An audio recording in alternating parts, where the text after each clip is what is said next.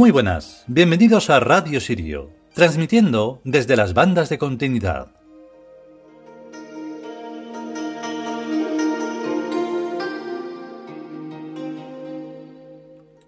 Mm, debería de quedarme mudo, no poder decir absolutamente nada.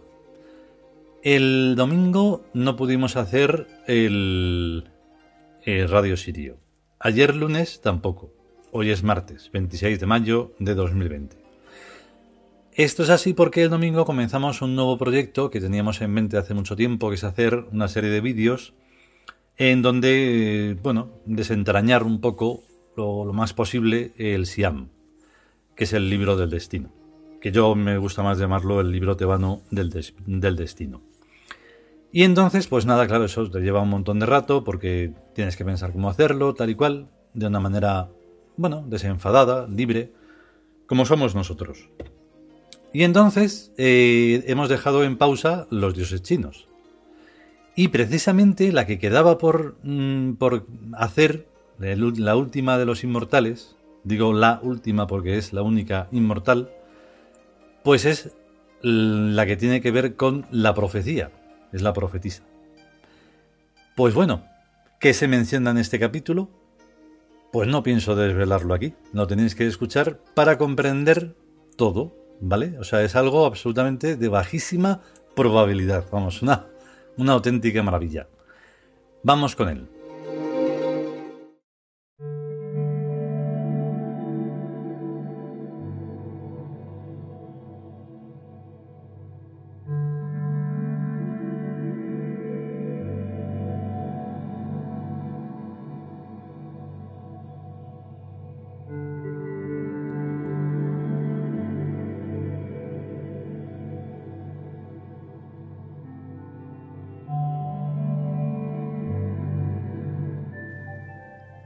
Dioses chinos Ho Xianggu o He Xianggu.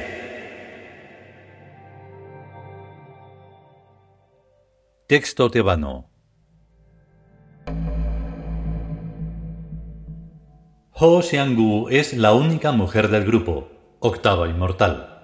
Su símbolo es la flor de loto. Encontró a los inmortales mientras vagaba perdida por el bosque. Es la diosa de la intuición, la que te guía en el camino y te ayuda a tomar decisiones. Para ello utiliza técnicas adivinatorias y se encarga de predecir el futuro. Es la profetisa. Texto chino. He Xianggu provenía de la prefectura de Yong hoy en día distrito de Lingling, en Hunan, o de una familia rica del distrito de Zhengcheng, en Guangdong. Su padre era Hei Tai. Nació con seis largos pelos en la cornilla. Cuando tenía 14 o 15 años, un personaje divino se le apareció en un sueño y le ordenó que comiera polvo de mica para que su cuerpo se volviera etéreo e inmune a la muerte. Cumplió con el mandato y también hizo votos para permanecer virgen. Subía y bajaba por los valles mientras revoloteaba como si fuera una criatura con alas. Todos los días salía al amanecer y regresaba con la puesta del sol, trayendo frutas de la montaña que recogía para su madre. Poco a poco dejó de comer comida normal.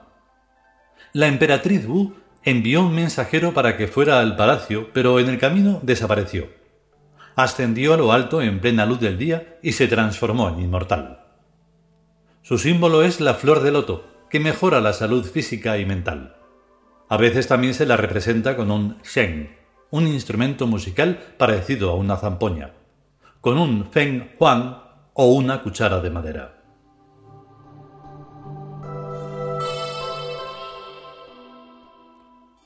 Comentario Los textos tebanos y chino coinciden, teniendo en cuenta que el redactor del texto oficial chino es ateo y o agnóstico. Yo tampoco es que crea mucho en estas cosas, pero sé que en el fondo de todos los mitos y leyendas hay una verdad más o menos histórica. Lo que más me ha extrañado y resultado interesante es eso de comer polvo de mica. que le ordenó en sueños un personaje divino, para que su cuerpo se volviera etéreo e inmune a la muerte. Preguntaré a mi cocinero e incluso a mi médico, ya que no quiero envenenarme con chiribitas, por más brillantes que sean. Mica, del latín mica, mica, con probable influencia de micare, brillar. Mineral compuesto de hojuelas brillantes, elásticas, sumamente delgadas, que se rayan con la uña. Es un silicato múltiple con colores muy diversos y que forma parte integrante de varias rocas. No parece que la mica sea muy venenosa, pero molerla hasta convertirla en polvo es lo que veo más difícil. Seguramente Ho Xianggu la molió en un molinillo de café. Pero la mica, ¿dónde se compra? Siempre me pasa lo mismo. Me fijo en algún detalle y ya me enrollo más que una persiana.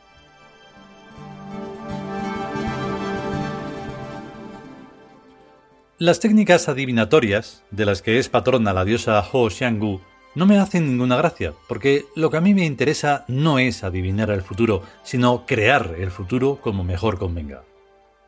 También es verdad que futuros posibles hay muchos, millones de millones, según vayan siendo los caminos y opciones que en cada una de las bifurcaciones vayan siendo elegidos por él o los individuos.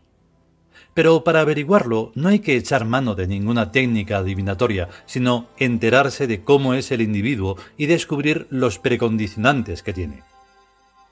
Una mala cabeza terminará mal haga lo que haga. Lo que solo se puede averiguar es cuáles son los precondicionantes que le hacen ser una mala cabeza, ya que con algunos consejillos se puede conseguir que vaya eligiendo opciones inteligentes. Todos estamos precondicionados por el año y mes y día, y día de la semana, en que nacimos. Eso no cambia. Pero en cada día y día de la semana y mes y año podemos elegir entre nueve actitudes la que más nos conviene elegir. Ya tengo publicado el Siam, libro del destino, en el cual se puede estudiar todas estas cosas. Lo que pasa es que vale bastante caro, pues al que algo quiere, algo le cuesta, y nadie vende duros a cuatro pesetas. Deberíamos hacer un distingo o distinción entre adivinar el futuro y profetizar, pues no se tratan de la misma cosa. Adivinar el futuro es predecir acontecimientos que de todos modos se tienen que producir. Profetizar es hacer que tales acontecimientos se produzcan. Los verdaderos profetas no adivinan nada, sino que hacen que lo que profetizan se cumpla. Aunque los musulmanes llaman el profeta a Mahoma, Mahoma no profetizó nada, pero conquistó a la Meca, con lo cual hizo cambiar a la historia del mundo para bien y para mal. Profetizar no es, pues, adivinar el futuro, sino crear al futuro. Para crear al futuro es preciso tener una idea inteligente, pero no racional se define la política como el arte de lo posible, pero la política va de fracaso en fracaso. En cambio, la profecía es el arte de lo imposible, y este es el que se cumple y el que se plasma en la historia de la Tierra. La inteligencia tiene muy poco que ver con la razón. La razón sirve para las cosas pequeñas, y no mucho, porque la inmensa mayoría de los eventos son sucesos de muy baja probabilidad. Pero la inteligencia es ubicua y universal y omnímoda, por lo cual hace cosas inteligentes pero no racionales. Puede esto verse en todos los reinos de la naturaleza. La profecía se basa en este hecho objetivo. También hay que diferenciar entre lo racional y lo razonable, pues racional es lo de la razón y razonable es lo de la inteligencia. A lo que vamos. Profetizar es proponerse inteligentemente algo que sea imposible. Como su propio nombre indica, lo imposible no es ni fácil ni difícil, sino imposible. Y por experiencia histórica sabemos que lo que se considera imposible en una época es totalmente posible en otra época, de lo que se deduce que nada es imposible.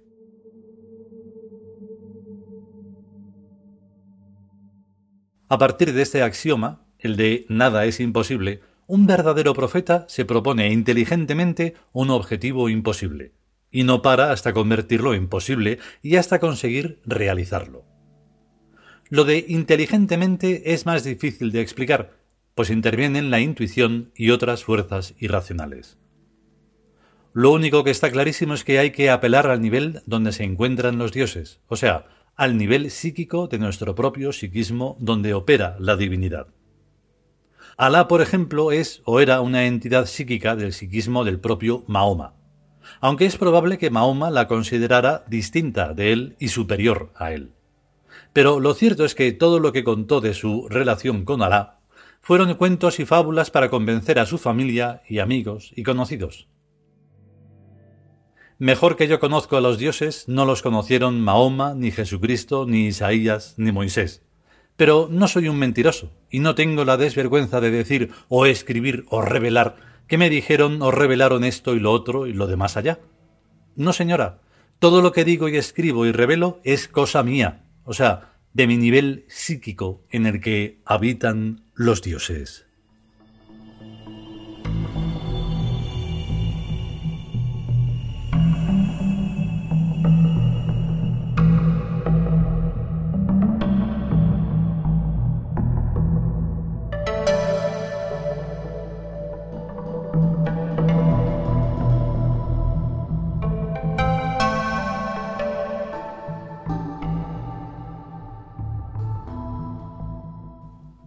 Y hasta aquí el capítulo dedicado a Ho Xianggu, la octava inmortal.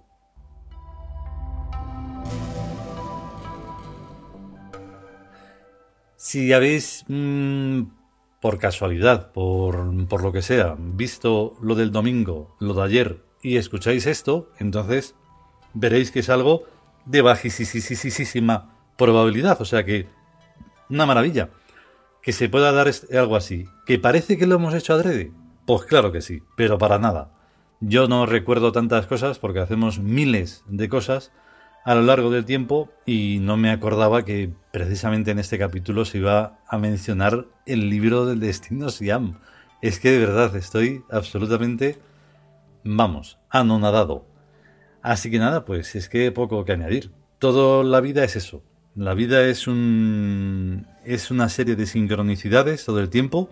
Si pudiéramos observarlas todas, es que no podríamos explicarlo y seríamos como no sé, una locura. Ayer mencionamos lo de premio, que era ayer 25, y el premio apareció por todas partes, por lo menos en nuestro día. Y seguro que en el de vosotros, si estáis un poco atentos, pues también. No sé, alucinante. Eh, por lo tanto, también os animo a que miréis nuestra página de sietesoles.com. Ahí pues podéis ingresar a YouTube, ver los vídeos que vamos a ir haciendo. Vamos a intentar hacerlos diarios, o sea que esto también va a ser un poco eh, pausado. Vamos a hacer lo que podamos, ¿vale? Y nada, a cuidarse y a estar bien. Y hasta luego.